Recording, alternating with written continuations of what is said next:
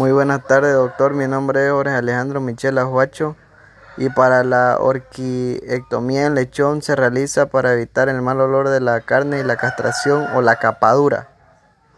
La bolsa escrotal dividida por el rafe medio de afuera adentro por las tres capas de piel del tejido subcutáneo de la túnica vaginal y el epidimo, el cordón testicular compuesto por dos o tres partes, una parte de irrigación sanguínea contenida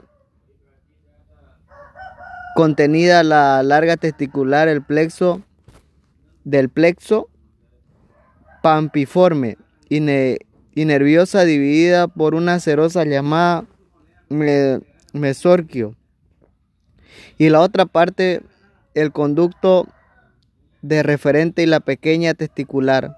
La 4. Anestesia local, lidocaína al 2%, intratesticular, diéresis, la piel y el tejido subcutáneo estirado del testículo con la túnica vaginal y luego con la ayuda de una pinza hacer un nudo en el cordón testicular y el corte de una tijera y el otro tipo de testículo al igual forma y limpieza y spray plata.